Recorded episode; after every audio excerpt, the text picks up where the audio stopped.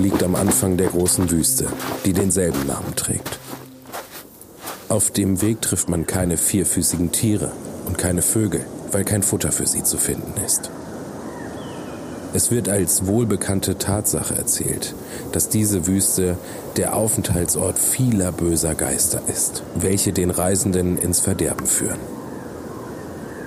Wenn am Tag Leute auf dem Weg zurückbleiben, so hören sie sich ganz unerwartet bei ihrem Namen rufen. Und zwar mit einer Stimme, die ihnen bekannt erscheint. Da sie nun glauben, der Ruf komme von ihren Gefährten, so werden sie von dem rechten Wege abgeführt und müssen elendig umkommen.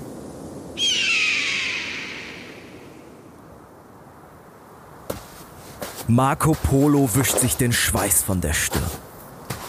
Der 20-Jährige sieht kaum etwas durch den engen Schlitz des Tuchs, was er sich zum Schutz vor Sonne und Staub um das Gesicht gebunden hat. Die Luft ist trüb vom aufgewirbelten Sand. Vor ihm, im gelben Dunst kaum erkennbar, trottet eins ihrer Kamele, beladen mit Zeltstangen, Decken und Wasserschläuchen. Mit jedem Schritt schwankt der Turm zwischen den Höckern gefährlich hin und her. Dahinter traben noch mehr Kamele. Marco hört nur das leise Bimmeln der Glocken, die sie um den Hals tragen, um nicht verloren zu gehen. Die Sonne steht hoch und brennt blass auf die kleine Karawane. Wolkenfetzen schieben sich über den Himmel. Im Süden braut sich ein Sturm zusammen. Nicolo und Mafio stapfen irgendwo hinter ihm durch die Einöde. Auch sie sind von Kopf bis Fuß in fremde Gewänder gekleidet. Die Sonne hat ihre Haut braun gebrannt und die Zeit ihre Bärte wachsen lassen. Drei Jahre sind sie nun schon unterwegs. Wenn Mutter sie doch nur jetzt sehen könnte. Ihr kleiner Marco, braun gebrannt und in neue Kleidung gehüllt, zusammen mit Vater und Onkel auf dem Weg zum Kaiser von China. Eine Reise, die jetzt schon alles Wundersame in den Schatten stellt. Sie haben Dinge gesehen, die ihnen in Venedig daheim niemand glauben würde. Und doch sind sie noch längst nicht am Ziel. Marco fühlt die goldene, handgroße Tafel an seiner Brust. Sie haben hier einen Auftrag zu erfüllen. Die Sonne ist mittlerweile völlig von Wolken verdeckt. Der Wind frischt auf. Sand schwirrt wie Dampf über die Kämme der Dünen. Und dann bricht es über ihnen zusammen. Brüllend fegt ein Sturm von Süden über die Ebene. Die Kamele knien sich instinktiv zu Boden und höhlen ihren Kopf mit dem Körper ein. Plötzlich ist Marco ganz allein. Im tobenden Chaos verliert er jeden Sichtkontakt zu den anderen. Sandkörner wirbeln wie Schmirgelpapier über seine entblößten Hände.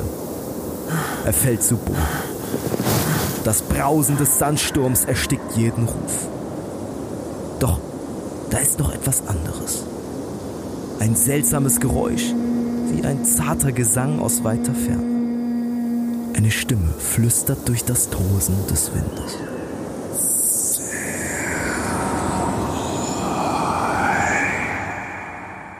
Vielleicht hätten sie niemals aufbrechen sollen zu diesem wahnsinnigen Vorhaben. Drei Männer, die dem Kaiser von China ein Versprechen gaben. Jetzt müssen sie es einlösen.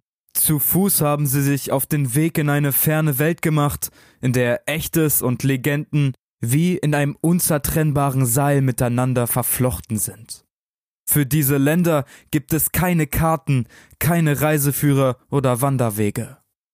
Sie sind jetzt schon weiter weg von zu Hause, als es je ein Mensch vor ihnen war.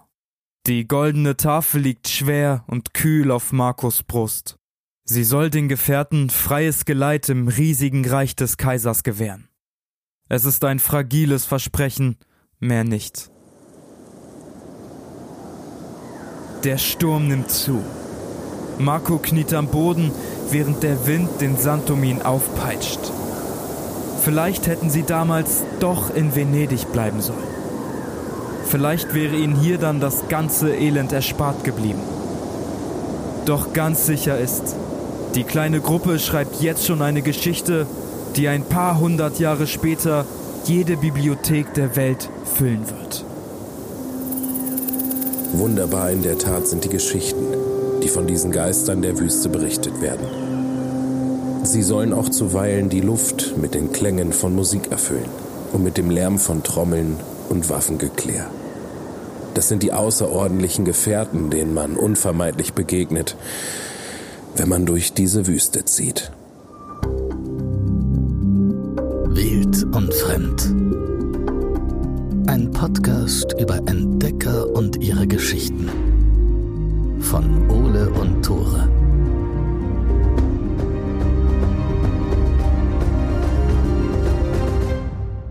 Moin, herzlich willkommen zu einer neuen Folge von Wild und Fremd, eurem Herr der Ringe Podcast in Real Life. Mein Name ist Tore. Ich bin Ole und ich äh, bin sehr surprised über die Einleitung, muss ich ehrlich sagen. Bitte, Tore, klär uns doch mal auf. Es wird heute richtig mystisch. Es geht um Zauberer, um wilde Reitervölker, um unermesslich reiche Könige und so ein bisschen um die Grenzen zwischen Realität und Fiktion. Diese Grenzen werden heute vermischt mit euch in dieser neuen Podcast-Folge. Ich hab Bock, wir sind wieder da. Hoffentlich weiterhin. Auf jeden Fall, 100 Prozent. Heute gehen wir übrigens ins Mittelalter und das ist 1271, also fast 800 Jahre in der Vergangenheit. Und ich glaube, Tore, das ist einfach wild und fremd Rekord. Oder Yes. fällt dir eine Folge ein, die länger zurückliegt? Nie Ich hab wieder Drake gedacht, werden aber- wir so weit in die Vergangenheit gehen. Das habe ich mir die ganze Zeit bei der Recherche gedacht. Es war schrecklich. Es war wirklich Es war schrecklich, wirklich die schrecklich. Recherche. Aber nicht ganz so schrecklich, denn wir haben uns Hilfe geholt. Und zwar von den Jungs und Mädels von Epochentrotter. Die machen auch einen sehr, sehr guten Geschichtspodcast. Wir werden da gleich nochmal drauf eingehen. Wir haben sie auf jeden Fall ganz oben in den Shownotes verlinkt. Und die werden uns heute helfen, das Ganze so ein bisschen einzuordnen. Heute reden wir vor allem über die wirklich unglaubliche Reise von drei italienischen Kaufleuten. Die wollen eigentlich nur ein paar Edelsteine im Osten verkaufen und rutschen dann langsam aber sicher in das größte Abenteuer ihres Lebens. Unsere Geschichte spielt in einer Zeit, in der die Welt für die Menschen zumindest aus Europa an ganz vielen Stellen noch komplett weiß ist. Ich habe immer diese TikTok-Idee dahinter, wo Leute so Reis auf ein leeres Blatt Papier streuen und dann so mit Edding diese Linien abmalen, so Fantasy-Karten machen einfach und irgendwelche Orte eintragen. Und ich glaube, so sah die Weltkarte damals auch aus. Genau, also es gab super viele weiße Stellen und es gab vor allen Dingen viele Stellen, die mit irgendwelchen Dingen gefüllt wurden. Also zum Beispiel Fabelwesen, Drachen, irgendwelchen Dämonen. Man wusste einfach nicht, was hinter den bekannten Grenzen der Welt auf einen wartet. Wir haben dazu eine Weltkarte gefunden, und zwar die Ebsdorfer Weltkarte. Die wurde so circa um 1300 erstellt, genau weiß man nicht. Die wurde nicht weit weg von uns gefunden, ne? Also Ebsdorf in der Nähe von Hildesheim tatsächlich. Sehr großer Katzensprung, aber ist nicht so weit weg von uns. Und da wurde die damals bekannte Welt dargestellt. Die Ebsdorfer Weltkarte sieht wirklich aus wie eine Fantasy-Karte. Es ist ein runder Kreis, in dem eigentlich die ganze damals bekannte und teilweise auch unbekannte Welt dargestellt ist. Jerusalem ist in der Mitte. Es ist auch so sehr religiös, ne? Wir haben irgendwie so einen Jesus, der sich so einmal über die komplette Karte stülpt. Sein Kopf ist oben, links und rechts sind seine Arme, unten sind seine Füße. Teilweise ist auch Italien dargestellt, Sizilien, Deutschland kann man erkennen. Ich kann es euch ja mal ein bisschen einordnen. Also links unten sehe ich so ein bisschen Europa, also ich sehe Rom, ein paar deutsche Städte. Rechts oben ist Asien und da sehe ich auf meiner Karte vor allem einen ziemlich großen, weißen, unausgefüllten Fleck. Ja, der wurde tatsächlich geklaut, glaube ich. Aha. Von der Weltkarte. Das Bild, was wir hier sehen, ist auch gar nicht mehr das Original. Das wurde nämlich von Mäusen zerfressen. Das ist quasi nochmal eine Abschrift. Ich sehe hier so ein bisschen links auch so zwei Frauen mit Helmen und Schwertern. Hier steht, das ist die Region der Amazonen. Es sind Frauen, die wie Männer kämpfen. Ihre rechte Brust haben sie herausgebrannt, damit sie beim Bogenschießen nicht verletzt wird. Das ist natürlich Quatsch, ne?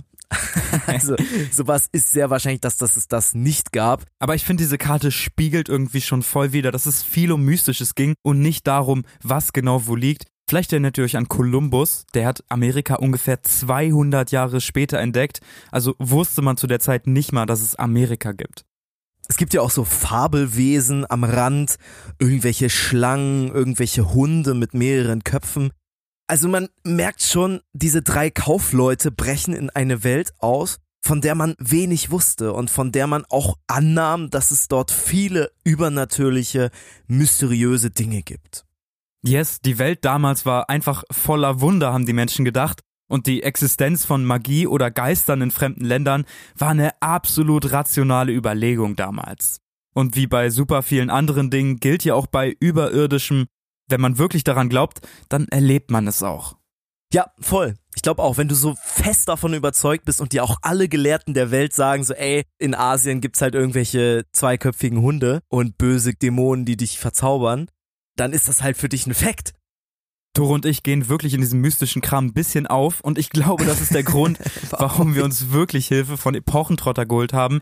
So heißt der andere Podcast und ich habe damals gesagt, ich höre keine Geschichtspodcast. Ich habe bei Epochentrotter die erste Ausnahme gemacht. Richtig geiler Podcast, sprechen gerade über Themen des Mittelalters, ist ultra spannend, richtig gut recherchiert und wie Tore schon gesagt hat, ganz oben in den Shownotes verlinkt. Wir werden am Ende dieser Folge nochmal intensiv mit den beiden über die Glaubwürdigkeit dieses Reiseberichts und dieser ganzen Geschichte sprechen, die wir euch heute erzählen. Lass uns direkt an Anfang springen und der Autor gibt am Anfang seines eigenen Buches direkt mal ein richtig dickes Versprechen ab. Ihr Kaiser, Könige, Fürsten, Grafen und alle anderen, die ihr den Wunsch habt, Kunde zu erlangen von den verschiedenen Königreichen, Provinzen und Ländern in den östlichen Teilen der Welt. Lest dieses Buch. Ihr werdet darin die wunderbarsten und merkwürdigsten Beschreibungen der Völker, besonders in Armenien, Persien, Indien und im Lande der Tataren finden. Dieses Buch soll nur wahre und zuverlässige Angaben enthalten. Man muss wissen, dass bis auf den heutigen Tag kein Mensch jemals so viele und so große Dinge gesehen hat wie Marco Polo.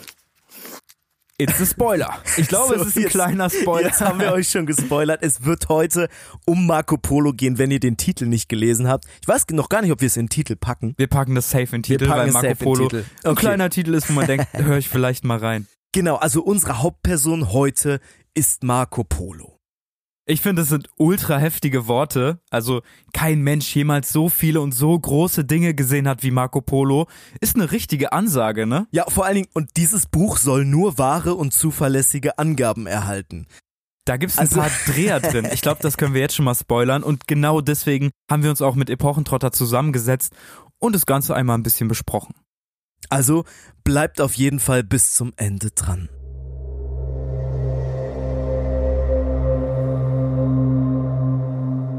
Unsere Geschichte beginnt in einer trubeligen italienischen Hafenstadt namens Venedig. Es ist die Mitte des 13. Jahrhunderts, auf den Straßen bieten Händler ihre Waren feil und es riecht nach Meer, Holzfeuern und Fäkalien. Venedig ist zu dieser Zeit nicht einfach irgendeine Stadt. Sie ist eine mächtige, unabhängige Republik. Regiert wird Venedig von einem Rat aus reichen Familien, die vor allem aus dem Fernhandel Profit schlagen. Die Lage am Mittelmeer, die Nähe zur Türkei und die unzähligen Werften am Wasser machen sie zu einem idealen Handelsposten. Geld verdienen kann man im 13. Jahrhundert vor allem mit Seide, Gewürzen und Pelzen und Venedig kann das liefern. Die Kaufleute aus der kleinen Republik reisen immer weiter nach Osten, um die begehrten Waren zu bekommen. In einer der unzähligen Gassen wohnt die Familie Polo. Auch sie handeln schon seit Generationen mit Waren aus dem Orient. Die Polos haben es mittlerweile zu einem kleinen Vermögen gebracht und sie können sich endlich stolz Edelleute nennen. In den Regierungsrat die prestigeträchtigste Institution Venedigs haben sie es allerdings noch nie geschafft. Im Vergleich zu den großen Patrizierfamilien, die über die Republik herrschen, sind sie eben doch nur kleine Kaufleute. Und vielleicht deswegen fassen zwei Brüder der Familie eines Tages einen folgenschweren Entschluss. Nicolo und Maffeo Polo wollen eine gigantische Reise wagen. Noch weiter Richtung Osten reisen als je zuvor. Sie wollen Edelsteine im fernen Reich der Mongolen verkaufen, ein Land, in das nur wenige bisher ihren Fuß gesetzt haben.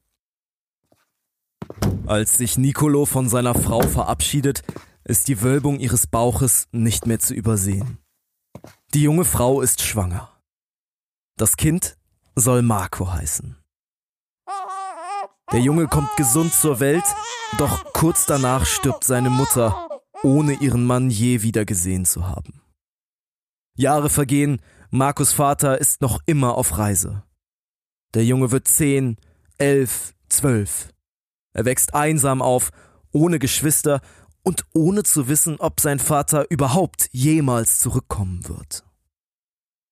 15 Jahre dauert es, bis Nicolo und Maffeo endlich im Hafen von Venedig einlaufen. Markus Vater ist alt geworden. Die Strapazen der Reise haben ihn gezeichnet. Seine Haut ist braun und faltig und die Kleider zerrissen. Das Geld vom Verkauf der Edelsteine ist längst aufgebraucht. Doch so leer seine Taschen auch sind, Nicolo erzählt unglaubliche Geschichten von riesigen Wüsten, wilden Reitervölkern und von einem wundersamen, unermesslich reichen Kaiser weit im Osten.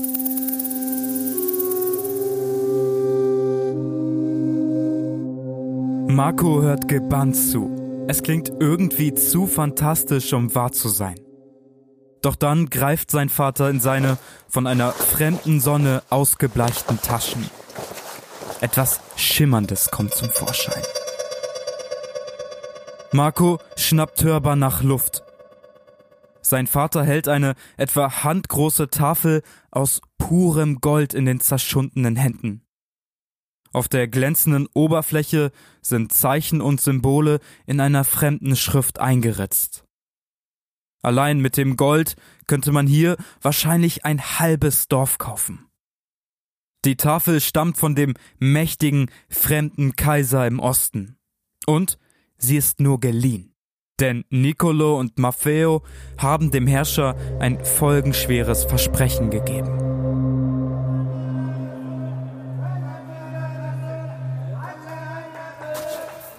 Damals, als sie nach jahrelangen Irrungen erschöpft durch die riesigen Tore seines Palastes stolperten, mussten sie ihm alles über die Bräuche und die Menschen aus dem fernen Europa erzählen. Vor allem das Christentum schien es dem Kaiser angetan zu haben. Und so bot er den beiden Kaufleuten einen Deal an.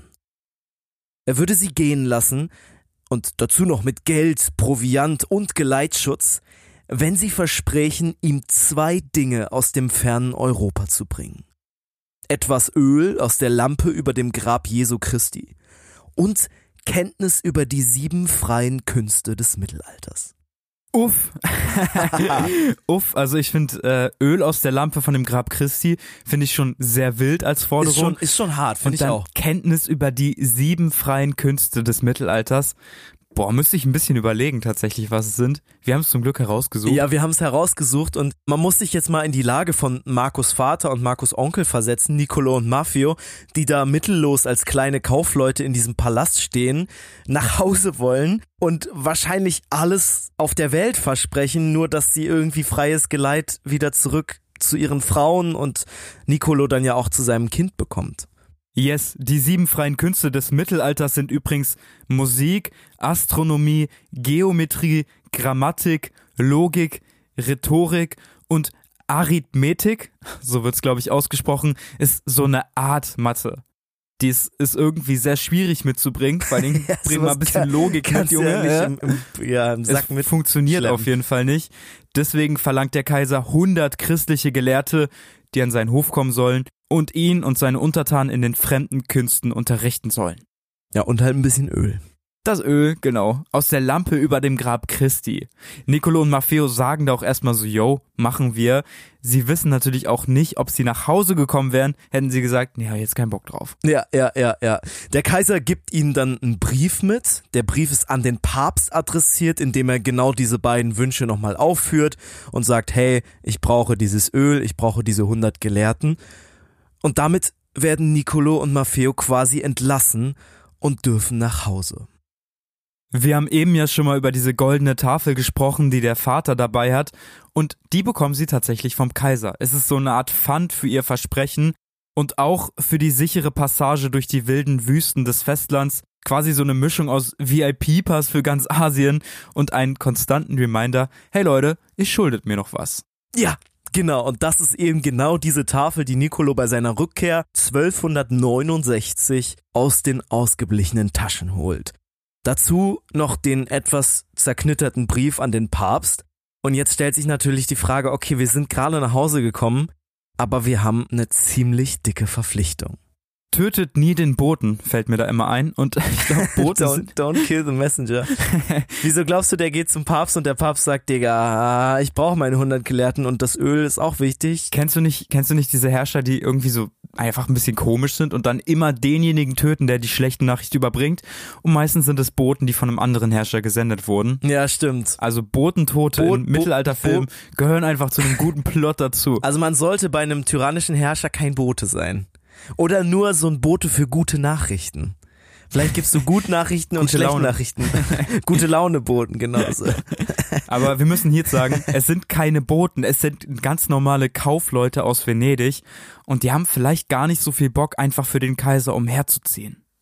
Es ist ja auch so viel Shit in der Zwischenzeit passiert, ne? Also ich meine, überleg dir mal, du ziehst auf deine Reise los, deine Frau ist gerade schwanger, sagt dir Tschüss bis in zwei, drei Jahren und dann kommst du nach Hause, deine Frau ist tot, dein Sohn ist 15, der ist quasi auch schon halb erwachsen und jetzt musst du direkt eigentlich nochmal losziehen. Ist ja auch ein bisschen die Frage, wenn du zu Hause bleibst und sagst, ich behalte jetzt einfach die Tafel, mach mir ein schönes Leben in Venedig, dann kommt der Kaiser wahrscheinlich irgendwann auf seine Forderung zurück und steht da vielleicht mit 10.000 bewaffneten Reitern vor Rom Ja. und dann ist vorbei. So.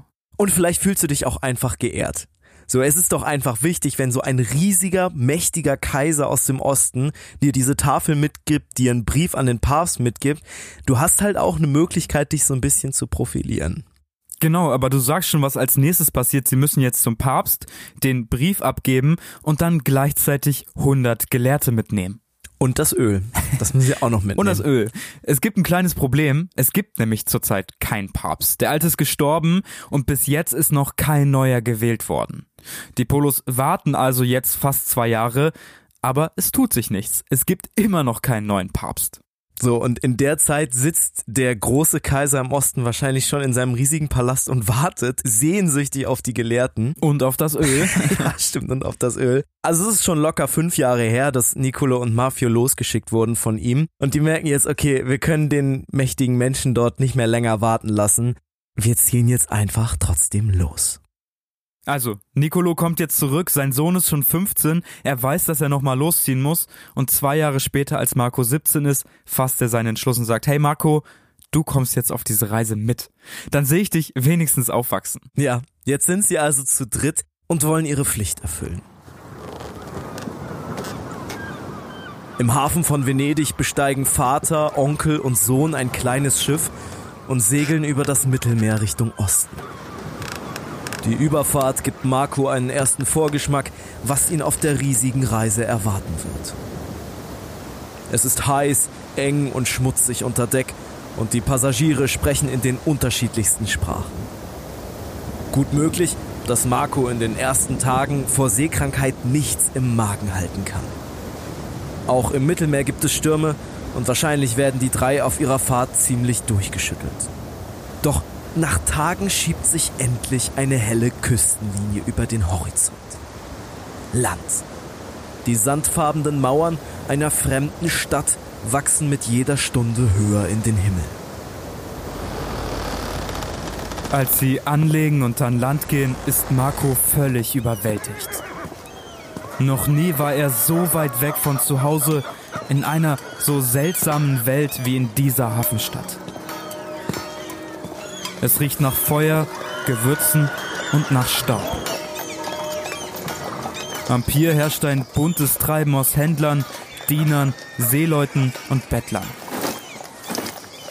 In der Menschenmasse erblickt Marco immer wieder hochgewachsene Männer mit langen Umhängen, auf denen ein großes Kreuz im Wind flattert. Wachsam beobachten sie das Getümmel. Manche von ihnen sind bewaffnet. Sie sind die Hüter der Stadt Akkon, gekommen im Auftrag der Kirche, um das heilige Land zu erobern.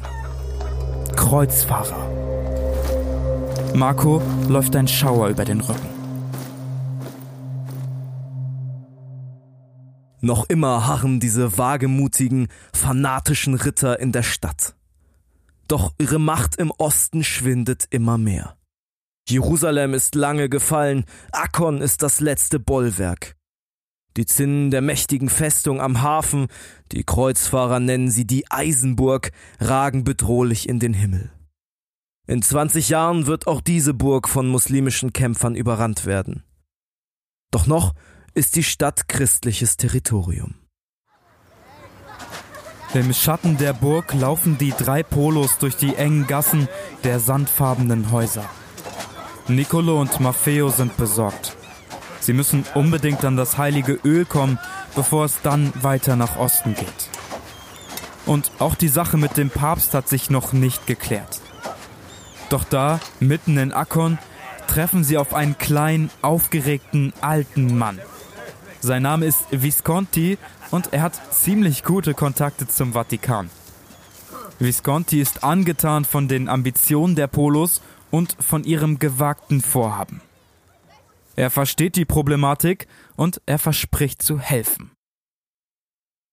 Es gibt so Momente im Leben, wo das Schicksal würfelt und dann so direkt dreimal hintereinander eine Sechs würfelt. Also die Polos hatten ja jetzt ziemlich viel Pech. Sie haben wenig Geld auf ihrer ersten Reise gemacht, haben diesen dicken Auftrag vom Kaiser bekommen. Der Papst ist immer noch nicht gewählt. Aber was jetzt passiert, ist ein wirklich unglaublicher Zufall. Visconti, dieser unscheinbare katholische Beamte, den sie da in den Straßen von Akkon treffen, wird kurz nachdem er die drei Polos getroffen hat, zum nächsten Papst gewählt.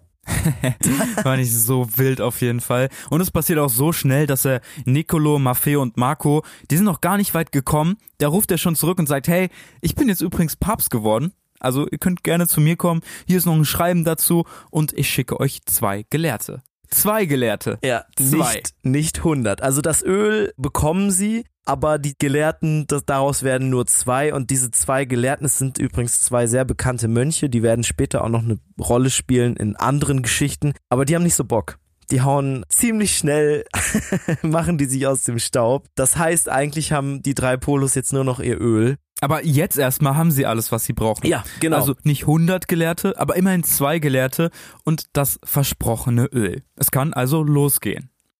Wir müssen dazu sagen, Marco Polo erzählt in seinem Reisebericht eigentlich kaum etwas über den Alltag ihrer Reise. Es ist mehr so eine Art Reiseführer, eine Beschreibung der Orte, der Länder und all den Gebieten, die sie durchquert sind.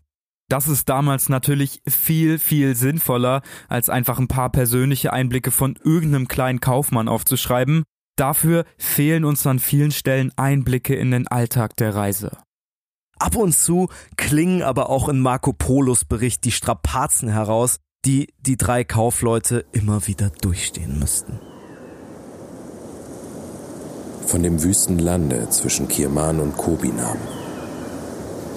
Wenn man Kirman verlässt und drei Tage wandert, kommt man in eine Wüste, die sich sieben Tagesreisen weit erstreckt. Während der ersten drei Tage trifft man nur wenig Wasser an. Und dieses wenige ist auch noch mit Salz versetzt. Grün wie Gras und von so widrigem Geschmack, dass es nicht zum Trinken zu gebrauchen ist. Alles ist dürr und öde. Vieh ist nicht zu finden. Sie reisen jetzt Richtung Süden, an der Türkei und Saudi-Arabien vorbei. Es ist gut möglich, dass sie sich hier zum ersten Mal den großen Karawanen anschließen, die ostwärts durch das flache Land ziehen. Jeden Tag wird es wärmer und der Boden wird immer staubiger. Die Kamele sind durstig, das Wasser wird knapp. Die schweren Taschen voll Proviant und Waren drücken Mensch und Tier in der brennenden Sonne in den Sand. Nur Marco beobachtet alles mit aufmerksamen Augen. Er weiß noch nicht, dass er später zum Chronist ihres Abenteuers werden wird. Aber sein wacher Verstand saugt alle Eindrücke auf wie ein Schwamm.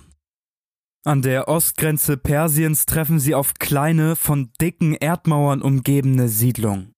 Sie sind hoch gesichert und die Menschen sind misstrauisch. Ihre Bewohner leben in ständiger Furcht, denn die Gegend wird immer wieder von wilden, berittenen Räubern heimgesucht. Marco nennt sie Karaunas. Manche glauben, die Karaunas hätten dunkle, magische Kräfte. Immer wenn sie kommen, verfinstert sich der Horizont und es wird plötzlich so dunkel, dass man nicht einmal mehr die eigene Hand vor Augen sieht. Während sie über die Ebene reiten, starrt Marco immer wieder in den Himmel. Ihre Karawane ist zwar bewaffnet, aber einem Überfall der Karaunas könnte sie auf keinen Fall standhalten. So vergehen Monate. Die drei Kaufleute bleiben unbehelligt und setzen ihren Weg fort, immer weiter nach Süden. Die Landschaft bleibt dürr und öde. Im heutigen Afghanistan wenden sie sich östlich. Noch immer liegen mehrere tausend Kilometer zwischen ihnen und dem mächtigen Kaiser im Osten. Die Goldtafel drückt wie ein schweres Versprechen auf Markus Brust. Abends machen sie bei Hirten in einsamen Zelten Rast. Es ist gut möglich, dass selbst diese armen, urtümlich lebenden Familien schon unter dem Einfluss des großen Kaisers im Osten standen.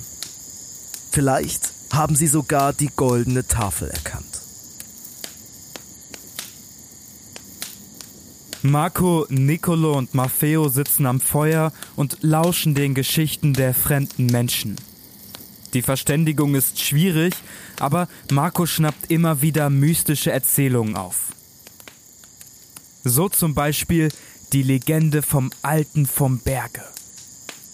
Aus den umliegenden Dörfern verschwinden immer wieder Kinder. Sie wandern zu einer großen, mysteriösen Burg hoch oben in den Bergen. Niemand sieht sie je wieder. Herrscher über die Burg ist ein alter Mann, der schon seit Jahrzehnten in der gigantischen Festung lebt. Nur manche der verlorenen Kinder kommen zurück und oft werden sie von ihren eigenen Eltern nicht mehr wiedererkannt. Angeblich habe sie der Alte vom Berge verzaubert. Der Alte vom Berge. Die Landschaft, in der seine Residenz lag, hält den Namen Mulehet welches in der Sprache der Sarazenen Ort der Ketzer bedeutet. Er heißt Aluedin und seine Religion war die Mohammeds. In einem schönen, von zwei hohen Bergen eingeschlossenen Tale hatte er einen überaus herrlichen Garten anlegen lassen, in welchem die köstlichsten Früchte und die duftigsten Blumen wuchsen. An anderen Orten flossen ganze Bäche von Wein, Milch und Honig. In den Palästen hielten sich die schönsten Mädchen auf, angetan mit reichen Kleidern. Ihre Aufseherinnen aber waren innerhalb der Gebäude eingeschlossen und durften sich nicht sehen lassen. Damit nun niemand ohne seine Erlaubnis den Weg in dieses Tal finden konnte, ließ er ein festes, uneinnehmbares Schloss am Eingang aufrichten, durch das man nur auf einem geheimen Weg hinein gelangen konnte. Den Alten vom Berge gab es tatsächlich. Auch seine Festung ist noch heute erhalten. Die Ruine steht auf der Spitze eines schroffen Hügels im Westen von Syrien, die verfallenen Türme schmiegen sich an dunkle Felsen. Der Innenhof ist voller Geröll. Wahrscheinlich gab es damals keine Flüsse aus Milch und Honig, aber zumindest doch einen großen gepflegten Garten mit kleinen Lauben und ein paar junge Frauen. Inmitten der kargen Umgebung muss dieser Garten wie eine himmlische Oase gewirkt haben. Der Alte vom Berge hat das alles aber nicht für sich anlegen lassen. All der überschwängliche Luxus mitten in der wüstenähnlichen Landschaft dient in Wirklichkeit einem fürchterlichen Plan. So lautet zumindest die Legende. Denn der Alte vom Berg ist der Anführer eines mächtigen Geheimbundes. Um seine Macht zu vergrößern, lockt er junge Männer in seine Festung und verabreicht ihnen Opium, so lange bis sie bewusstlos werden. Dann lässt er sie in einen seiner prächtigen Gärten bringen, wo sie immer noch benebelt aufwachen. Die jungen Männer, meist arme Bauern aus dem kargen Landesinneren, glauben, sie wären im Paradies gelandet. Eine Zeit lang lässt der Alte vom Berge sie dann in Hülle und Fülle leben. Doch irgendwann werden die Kinder wieder bewusstlos gemacht und aus den Gärten in die braune Wüste gezerrt. Der Alte vom Berge erzählt ihnen, sie hätten wirklich das Paradies gesehen. Und sie könnten nur wieder zurück, wenn sie einen Auftrag für ihn erfüllen. Meist sind die Jungen sofort gefügig. Der Alte vom Berg lehrt sie schiitische Schriften und die Kunst des Tötens. Die jungen Männer werden zu Attentätern ausgebildet. Sie reisen in die Umgebung, bereit, jeden Auftrag zu erfüllen, den ihr Meister von ihnen verlangt. Den eigenen Tod nehmen sie dabei willentlich in Kauf. Heute nennt man diese Attentäter Assassinen. Man weiß bis heute nicht genau, woher Assassin wirklich kommt. Das nächste, was wir gefunden haben, war Hatschashinen, also Haschisch-Konsumenten quasi, das ist eine kleine Beleidigung, weil die damals richtig viel Shit in den Ländern angestellt haben. Ich glaube, wir müssen aber auch dazu sagen, der einzige, der über den Drogenkonsum und hier diesen Opiumkonsum berichtet, das ist Marco Polo und deswegen hat sich das Ding da voll durchgesetzt. Allerdings zu Marco Polos Zeiten ist das Reich der Assassinen schon fast wieder Geschichte, denn guess who took it? Die Mongolen. Chine ah, okay. Genau, die, was wolltest du sagen? Chinesen. Achso, ich war ja, mir nicht sicher. Ja, es ist, äh, ja klar, also natürlich, wir sind jetzt hier, wir sagen, wir sprechen immer von den Mongolen, das ist natürlich ein Volk, was sich damals über ein deutlich größeres Gebiet ausgestreckt hat als die heutige Mongolei. Aber ja, die Mongolen haben die Assassinen zum größten Teil verdrängt, haben die Burgen eingenommen und die verstreuten Sektenanhänger werden mittlerweile auch von den Mongolen gejagt. Ich finde, da sieht man mal wieder, wie krass mächtig dieser Kaiser ist. Ich finde diesen Gegensatz zu Italien so krass. Ne? In Italien hast du so kleine Republiken, kleine Landstriche, wo safe richtig, richtig viel Geld im Spiel ist, aber auch, ich glaube, viel Bürokratie, viel Kleinkrämerei, wo viel Geld verschwindet. Und hier hast du einfach diese riesigen Landstriche, die von einem Mensch ausgebeutet werden, ja, von dem Kaiser. Also ich glaube, das ist so ein riesiger Unterschied. Ne? Wir haben ja schon am Anfang darüber gesprochen in Venedig, über diesen Rat der reichen Familien, die dann dort zusammenkommen und so irgendwelche Entscheidungen treffen. Und hier ist es einfach so, es gibt einen Kaiser im Osten, der tausende Quadratkilometer einfach mal so überrennen kann, mehrere Burgen in einem Handstreich einnimmt. Das ist eine völlig andere Situation. Ich ich finde, es sagt immer viel über eine Zeit aus, wie viele Menschen wirklich wohlhabend waren und wie viele nicht. Da hatten wir in Deutschland ja auch ein paar komische Zeiten.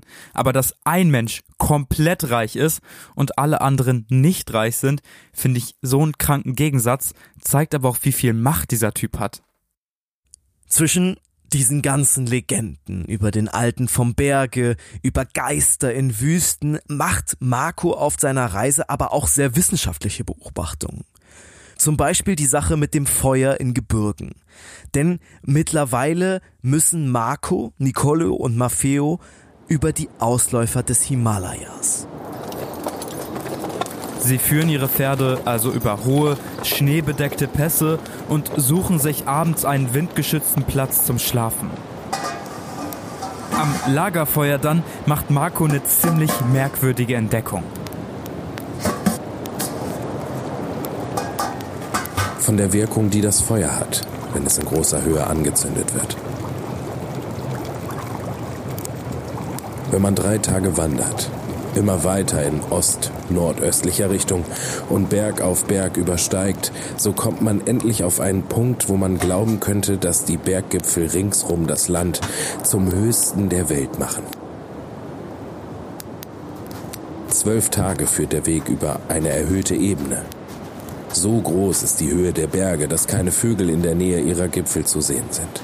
Und das Feuer, die angezündet werden, nicht dieselbe Hitze geben wie in niedrigen Gebieten. Er sagt also, hey, das Feuer, was wir hier oben anzünden, das ist irgendwie kälter als sonst. Und da fragt man sich natürlich, ja, wie, nee, wie kann das, wie kann das sein? How is this possible? Marco hat in der Zeit natürlich kein Thermometer dabei, um die Temperatur exakt zu messen, erklärt sich ja von selber, aber er macht seine Beobachtungen am Wasser fest, was sie jeden Abend im Topf zum Kochen bringen. Und das ist augenscheinlich oder augenfühllich, fingerfühlig, nicht so heiß wie sonst. Und das hat auch einen einfachen physikalischen Grund, denn je weiter oben man in den Bergen ist, desto kleiner ist der Umgebungsdruck der Luft. Deswegen spricht man auch immer von dünner Luft, so wir kommen jetzt in dünne Luft oder so. Sagt man das nicht auch, wenn man es Ärger gibt irgendwie? Ich kenne nur, wir kommen ins kurze Gras und das Papa hat Papa früher Ja. immer gesagt und er hat dann auch Freundchen gesagt und Freundchen war ein schönes Wort, aber durchweg negativ geprägt in meiner Erinnerung. Freundchen. Also Ja, Freundchen hat noch nie jemand nee, freundschaftlich nee, benutzt. Nee, nee. Also irgendwann sagt man auch so, boah, hier ist aber dünne Luft. Nee, dicke Luft sagt man. Ja, Das ist ja genau das Gegenteil. Deine Ansicht. Also, auf Bergen ist die Luft dünn, umgangssprachlich. Und je geringer der Umgebungsdruck ist, desto weniger Temperatur braucht Wasser, um tatsächlich zu kochen. Marco und die anderen müssen verdammt weit oben gewesen sein, um das überhaupt zu merken. Andere Historiker und Historikerinnen gehen davon aus, dass sie Pässe auf etwa 4000 Metern überquert haben.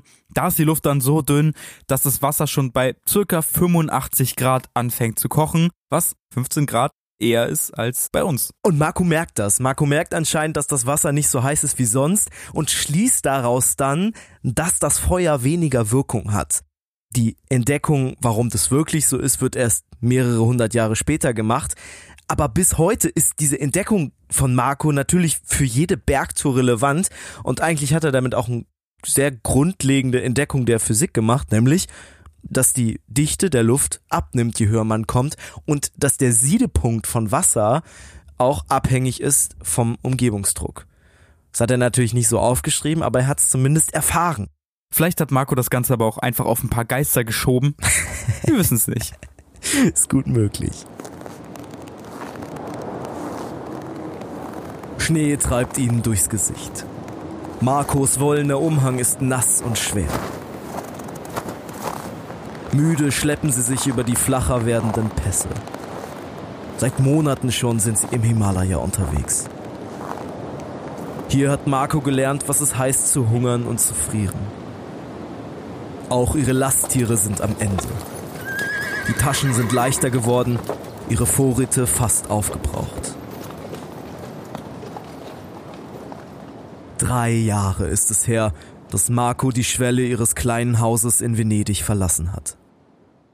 Drei Jahre, in denen er mehr gesehen und erlebt hat als jeder Venezianer vor ihm in seinem ganzen Leben.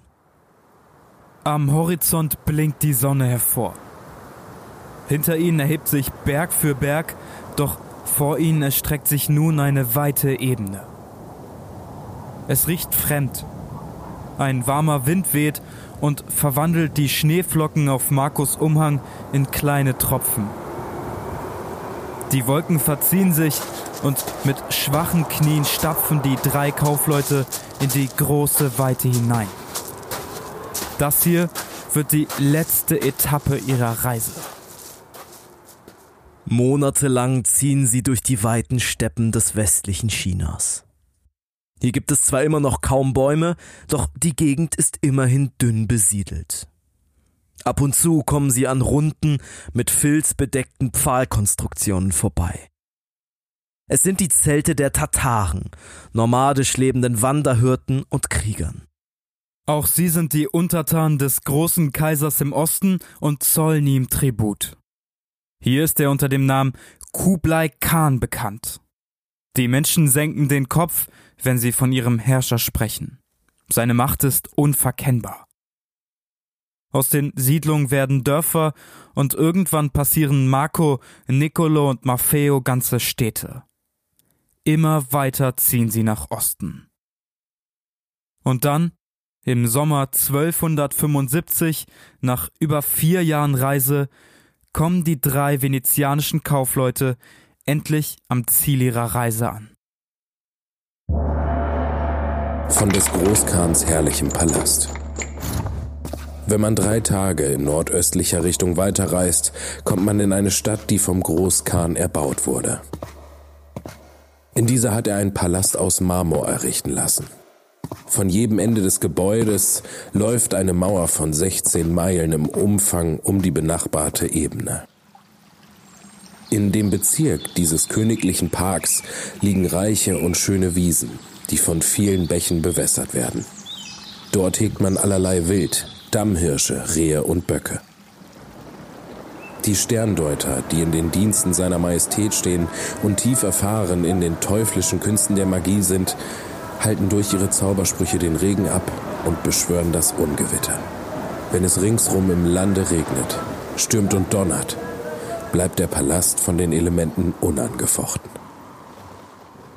Tore überlegt gerade, was ihn am meisten impressed hat an dem Tagebucheintrag. Ich fand ihn insgesamt ehrlich gesagt ziemlich Ja, krass und ich Wahnsinn, weiß, echt. Tore möchte unbedingt über diesen zweiten Teil, über den Sterndeuter-Teil sprechen. Ich möchte über die teuflischen Künste der Magie sprechen. Aber lass uns erstmal ganz kurz über den äh, Palast sprechen. Der Ja, ist einfach aus fucking Marmor. Eine Marmor so- Mauer von 16 Meilen auch. 16 Meilen. Das sind fast 16 Meilen. Ich habe auch gerade überlegt, wie viele Kilometer es ja, sind. ich hab's auch, ich will es nicht umrechnen. Ich weiß auch nicht, was für Meilen. Das ist, gibt ja ganz viele unterschiedliche Arten von Meilen. Aber ja, irre. Also wie, wie das beschrieben wird, das ist Wahnsinn. Es ist ein bisschen wie das Paradies vom alten Mann. Ja, vom Nur- Alten vom Berge, genau, habe ich auch noch gedacht. viel schöner einfach. Es sieht wirklich aus wie ein Paradies.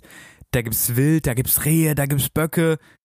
Es ist so, also ich find's so krass, dann wirklich da lang zu laufen. Ja, in- Alles sieht irgendwie gleich aus. Dann passt du so eine riesige Marmormauer. Und dann du weißt so, dahinter ist alles grün und schön. Ja, dann hörst ja, du in deinem ja. Kopf diesen Coldplay Paradise Soundtrack und guckst dich einmal so um und das ist wunderschön. Ja, ey, aber wir müssen noch mal kurz über die Sterndeuter sprechen, bitte. Ich wusste, dass es kommt. Yes. Die sind auf jeden Fall tief erfahren in den teuflischen Künsten der Magie.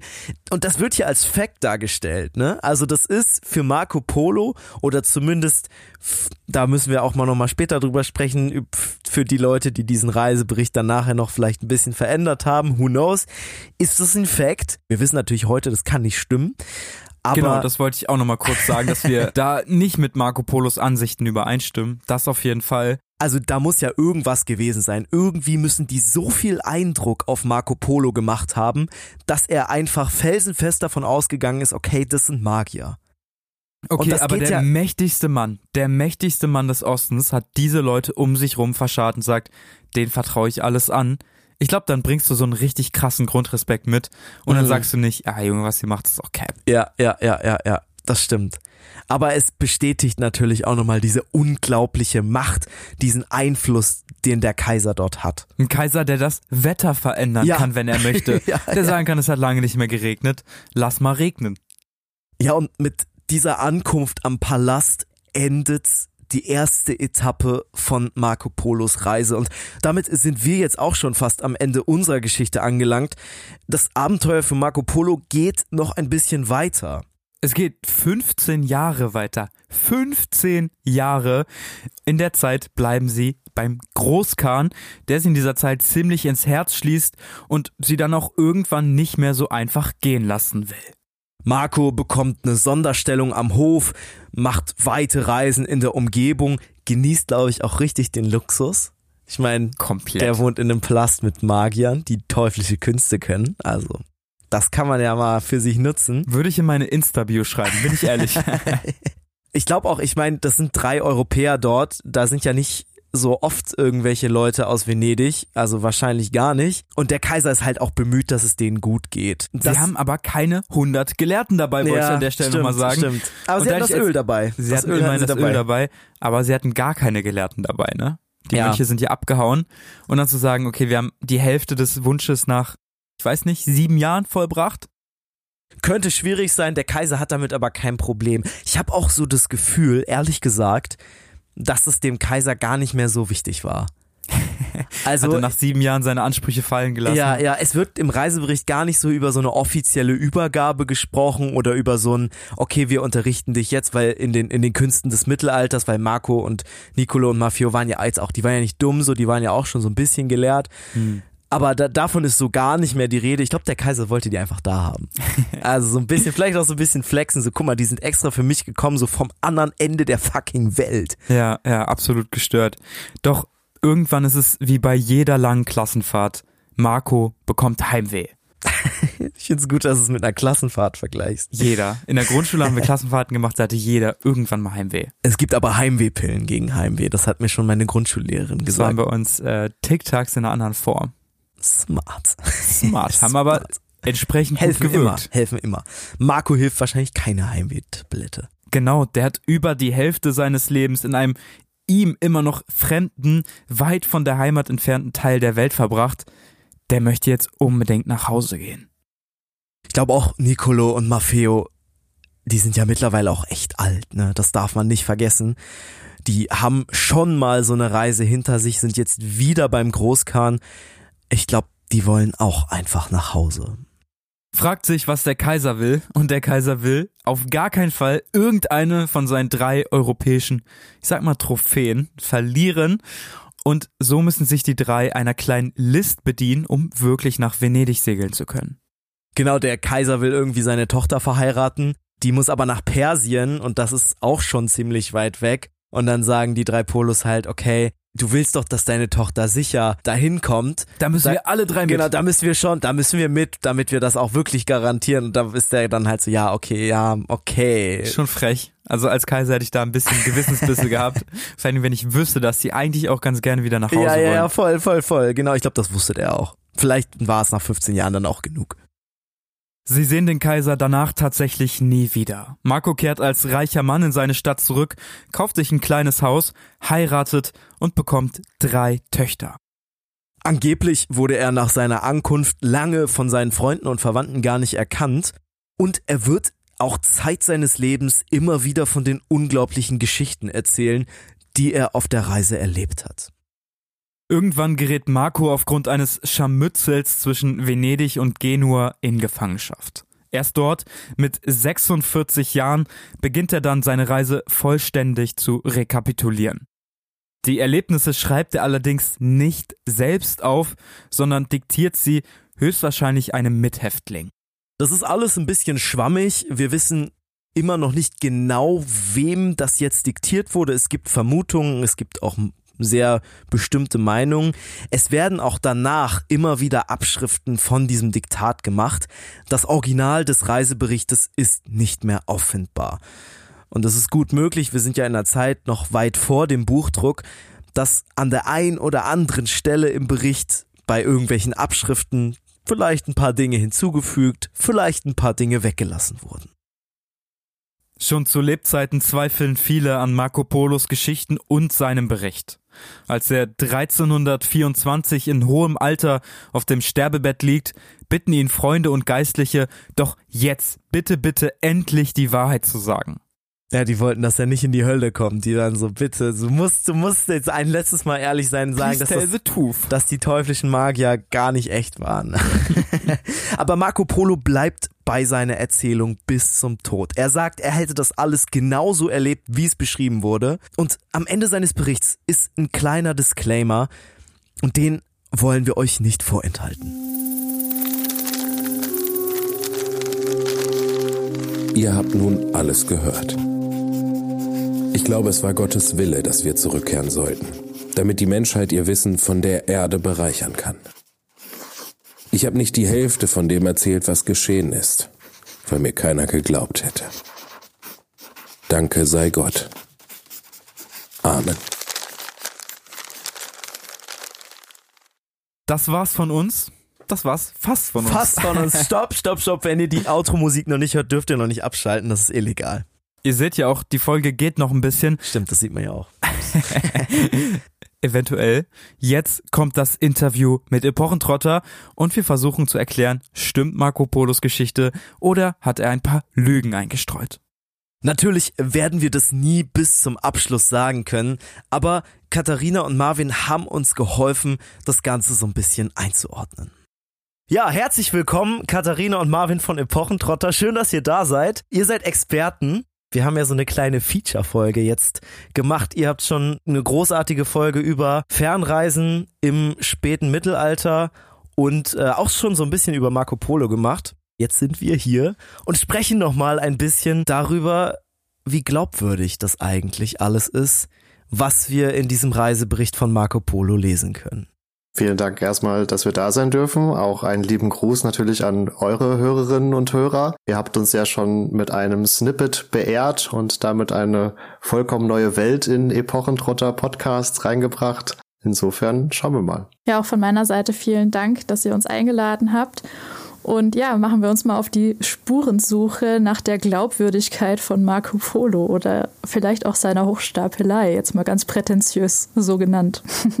Ihr habt in eurer Folge ja schon sehr eingehend erklärt, dass es so weite Handelsreisen, wie sie Marco Polo ja gemacht hat, auch schon davor gab. Und dass Marco Polo eigentlich nur der Erste war, der wirklich intensiv was dazu geschrieben hat. Könnt ihr euch vorstellen, warum er das getan hat? Also wir können wirklich hier nur mutmaßen. Kaufleute sind viel gereist, ja, sind auch weit gereist, aber die hatten eben in der Regel keinen Auftrag, um das, was sie gesehen haben und erlebt haben, niederzuschreiben.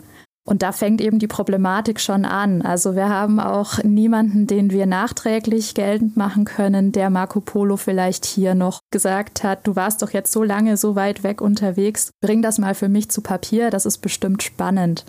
Was wir sagen können, ist, dass zu seiner Zeit durchaus Berichte vom fernen Osten, vom Orient sehr beliebt waren. Es gibt aber auch natürlich Abnehmer aus Marco Polos Zunft für so einen Bericht. Also andere Kaufleute haben durchaus mit Sicherheit Interesse an seinem Wissensschatz gehabt. Da lässt sich durchaus das ein oder andere ins Feld führen. Aber was es jetzt ganz konkret war, das können wir leider überhaupt nicht mehr sagen.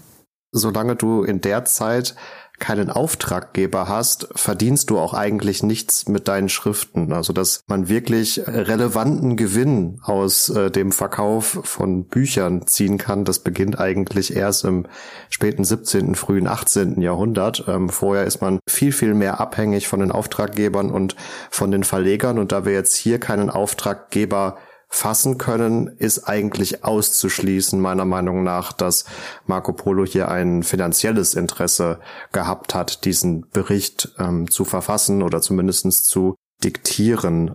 Wenn wir auch nochmal in den Inhalt reinschauen, dann fällt ein Aspekt meiner Meinung nach doch auch noch sehr auf, dass er ja kaum sich und seine Reisetätigkeit beschreibt, sondern sehr, sehr viele Zeilen darauf verwendet, äh, Kublai Khan, also den Großkhan beziehungsweise den Kaiser von China, zu loben und auch sein Reich in den buntesten Farben zu schildern, dass er ich will jetzt gar nicht sagen, dass Kublai Khan der Auftraggeber dieses Berichtes war, ähm, aber vielleicht hatte er die Hoffnung, äh, quasi gut Werbung in Europa für das Mongolenreich machen zu können und zu einem späteren Zeitpunkt nochmal nach Asien reisen zu können, um dann da entsprechend aufzutrumpfen, weil das ist schon sehr auffällig, äh, wie lobend er hier über die Mongolen schreibt. Ich würde dir dezent widersprechen. Gerne. Also wir fangen hier direkt erstmal eine Forschungsdiskussion an. Nein, Quatsch. Aber ähm, es gibt dazu einiges festzuhalten, was diesen Großkhan angeht, denn der ist gar nicht so mongolisch dargestellt, wie man vermuten könnte. Ganz im Gegenteil. Also der hat, wenn man mal genauer hinschaut, sehr europäische und sehr höfische Züge. Das heißt, der ist also sehr stark von diesem literarischen Duktus beeinflusst, der zur Zeit von Marco Polo Absatz gefunden hat, wenn man so möchte, also der angekommen ist beim Publikum und zwar bei einem sehr breiten Publikum. Das war so die gängige Form, in der man geschrieben hat und ich finde es eher auffällig, dass eben der Reisebericht hier in so eine etwas höfische Romanform fast schon gegossen wird. Ähm, da sind einige Passagen drin, die ja da wirklich auch Übereinstimmung gefunden haben mit einem Roman, der über Tristans Vater handelt, also die, das Leben und die Abenteuer äh, von Meliadus beschreibt. Und das ist markanterweise derselbe Schreiber, der auch ähm, in Marco Polos Reisebericht die Finger im Spiel hat. Und äh, das ist ganz bemerkenswert, dass der hier eben dafür sorgt, dass der doch sehr exotische Großkhan äh, dieselben Worte verwendet, die König Artus an Tristan richtet. Also da müssen wir, glaube ich, ein bisschen uns davon verabschieden, ähm, dass da ein Anspruch verfolgt wurde von Marco Polo vielleicht hier den äh, Mongolenherrscher positiv zu stimmen, wenn er nochmal hinreist. Es war, glaube ich, eher ein, sich den Gepflogenheiten seiner Zeit und seinem direkten venezianischen, italienischen Umfeld anzupassen und hier vielleicht auch sich gut an äh, den Fürstenhöfen zu präsentieren, um vielleicht dann wiederum Geld für weitere Reisen zu erhalten. Soweit wir wissen, hat Marco Polo ja bis äh, auf seinem Sterbebett nicht aufgehört, von den Wundern und Merkwürdigkeiten des äh, Ostens zu berichten. Was ich irgendwie noch so krass fand, als ich das Buch gelesen habe, war, dass er so voll oft über Kleidung und Schmuck der Hofdamen beschreibt. Ihr habt ja eben schon gesagt, er mag das irgendwie alles ganz gerne, beschreibt den Großkhan immer ganz nett. Also da schreibt er wirklich super, super viel drüber. Aber es war in Asien ja damals üblich, dass äh, chinesische und äh, japanische Kinder so ganz kleine Schuhe bekommen haben. Ich weiß nicht, ich muss es einmal kurz erklären. So ganz kleine Schuhe, das sind quasi die Knochen, äh, die Fußknochen gebrochen wurden und die Füße so neu zusammengewachsen sind. Es war sehr schmerzhaft, logischerweise, tat nicht so gut und war den Europäern ja auch unfassbar fremd. Und da hat Marco Polo zum Beispiel auch gar nicht drüber geredet. Fand ich auch irgendwie ein bisschen komisch, dass ich nichts darüber gelesen habe. Wisst ihr was davon? Darf ich? Ja, ja. Das ist ein ganz spannender Punkt, den du ansprichst. Das ist nämlich auch was, was äh, von einer ja, Sinologin namens Frances Wood angeführt wurde gegen Marco Polos Glaubwürdigkeit. Aber wir dürfen nicht vergessen, Marco Polo war zwar in China, aber an einem mongolischen Hof. Also, und die Mongolen haben diese Praxis nicht in ihre Kultur übernommen. Das heißt, es ist fraglich, inwieweit er ähm, damit vertraut gewesen ist, warum chinesische Frauen jetzt unbedingt so kleine Trippelschritte gemacht haben. Also vielleicht hat er auch einfach gedacht, das liegt an der Kleidung oder hat, vielleicht hat er auch nicht so viele Frauen gesehen, keine Ahnung. Ähm, also wir müssen aufpassen, wie viel wir daraus ziehen wollen über seine Glaubwürdigkeit, was er eben nicht schreibt. Also äh, Wood führt auch an, warum schreibt er denn nicht über die so imposante, äh, imposante chinesische Mauer, wenn die doch so prägnant da in der Landschaft steht? Ich glaube, das ist auch das Erste, wo, woran man denkt, wenn man, wenn man diese Glaubwürdigkeit von Marco Polo anzweifelt. So, wo, wo ist die Mauer? Ja, weil also, die chinesische Mauer das mit Abstand größte Ding ist, was man aus China kennt. So, wenn Ja. man an China denkt, denkt man zwangsläufig auch irgendwann an die chinesische Mauer. Ja, und das Und- war ja damals schon ein riesiges, unglaublich großes, also muss damals ja schon ein großes Bauwerk gewesen sein. Und er hat sie zwangsläufig passiert. Also irgendwie muss er daran vorbeigelaufen sein oder sie zumindest gesehen haben. Und er spricht kein einziges Wort darüber, schreibt kein einziges Wort davon aus. Fand okay, warte, warte, ganz kurz. Marvin, du hast gerade so ein bisschen äh, abgewegelt. Naja, das ist genau der Punkt. Die chinesische Mauer, wie wir sie heute kennen, ist ein Produkt des 17. Jahrhunderts. Und Marco Polo ist nicht im 17. Jahrhundert gereist. Zu seiner Zeit dürfte das eine Erdwallkonstruktion gewesen sein, die womöglich gar nicht so imposant gewesen ist. Die chinesische Mauer wurde gebaut, um Reitervölker aus dem Norden, konkret auch die Nomaden, abzuhalten. Insofern war seitens der Mongolen eigentlich keinerlei Interesse, erstens diese Mauer instand zu halten, weil für sie war es eigentlich nur ein Hindernis oder sollte es zumindest ein Hindernis äh, darstellen. Das Einzige, warum sie Marco Polo auf diese Mauer hätten hinweisen können, wäre, um zu zeigen, ja, guck mal, wir haben diese imposante Verteidigungsanlage überwunden, guck mal, wie toll wir sind. Aber im Zweifelsfall spielte das aus deren Sicht auch gar nicht so die, die große Rolle. Und ja, wir bewegen uns hier sehr in so einer Sphäre, die man als äh, Argumente ex silencio äh, beschreibt, also Argumente aus der Stille darüber, dass er nicht darüber berichtet hat. Und das ist halt schwierig. Marco Polo lebte vor 700 Jahren, hat mit einem ganz anderen Blick einfach, weil er eine ganz andere Sozialisierung erfahren hat, schon von, von Haus aus, auf die neuen Umstände für ihn in Asien geblickt. Und da ist es fast schon anmaßend, würde ich sagen, ihm zu unterstellen, dass er über bestimmte Sachen nicht berichtet hat, weil wir eben nicht wissen, wie er die Welt letztlich gesehen hat. Wir können uns nicht in seinen Kopf äh, hineinprojizieren und für ihn waren im Zweifelsfall äh, andere Sachen einfach wichtiger. Nur daraus zu schließen, dass er sie nicht erwähnt, dass er nicht in China war, ist, sage ich mal, problematisch und äh, da hat sich die Forschung auch inzwischen von der genannten Frau Wood abgewendet und gesagt, dass man dem so nicht begegnen kann. Gibt es denn in der Forschung einen Konsens oder so einen einigermaßen goldenen Weg, wie man mit diesem Reisebericht von Marco Polo umgeht?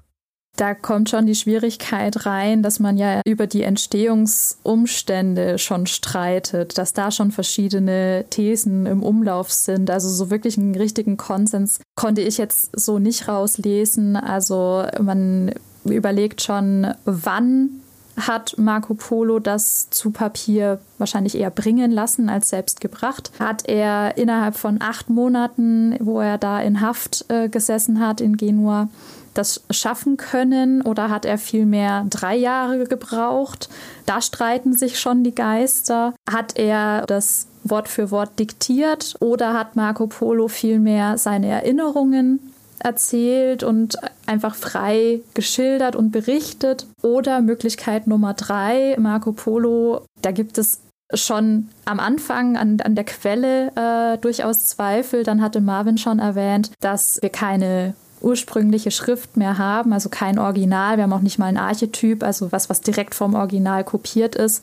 Also da wird es schon am Ursprung schwierig. Wir vier haben jetzt alle quasi eine idealisierte oder eine standardisierte Fassung dieses Berichts gelesen. Das sind nicht einfach Kopien einer Urfassung gewesen, Katharina hat es gerade kurz angedeutet, sondern auch hier ist es für die Zeit äußerst typisch, dass eine Abschrift auch an und für sich immer eine Überarbeitung ist. Da können Sachen weggestrichen werden, da können Sachen umgeschrieben werden, da kann auch sehr, sehr viel ergänzt werden. Klar können wir so einen gewissen roten Faden daraus ziehen, was für, ich sag mal, zumindestens viele dieser Handschriften und der darin enthaltenen Berichte einheitlich ist. An vielen Stellen haben wir aber auch sehr, sehr, sehr, sehr unterschiedliche Fassungen davon, wie die einzelnen Situationen, Orte, Regionen und Kulturen äh, eigentlich beschrieben werden. Insofern ist es fast müßig darüber zu diskutieren, ob dieser Bericht authentisch ist oder nicht, weil wir nicht wissen, was Marco Polo am Ende des Tages, ich sag mal, selber geschrieben oder zumindestens äh, berichtet hat in Ermangelung dieser, dieser Urfassung.